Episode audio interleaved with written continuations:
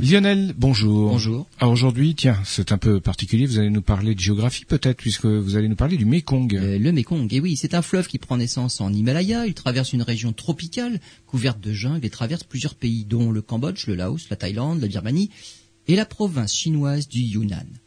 Dans cette région, chaque année, les scientifiques annoncent la découverte de nouvelles espèces, aussi bien animales que végétales.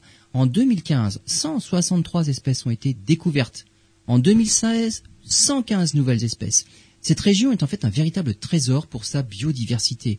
Mais les chercheurs craignent que les espèces ne disparaissent avant même leur découverte, tant le développement de la région est rapide, agriculture, construction de routes et même trafic d'animaux. Une des espèces, la tortue mangeuse d'escargots, c'est son nom, a d'ailleurs été découverte par hasard sur un marché au nord-est de la Thaïlande. Le crocodile lézard a été découvert en 2003, mais il a fallu attendre plusieurs années pour confirmer qu'il s'agit bien d'une nouvelle espèce. Et le temps passant, il n'en resterait maintenant plus que 200. Une espèce grandement menacée par le trafic et les mines de charbon.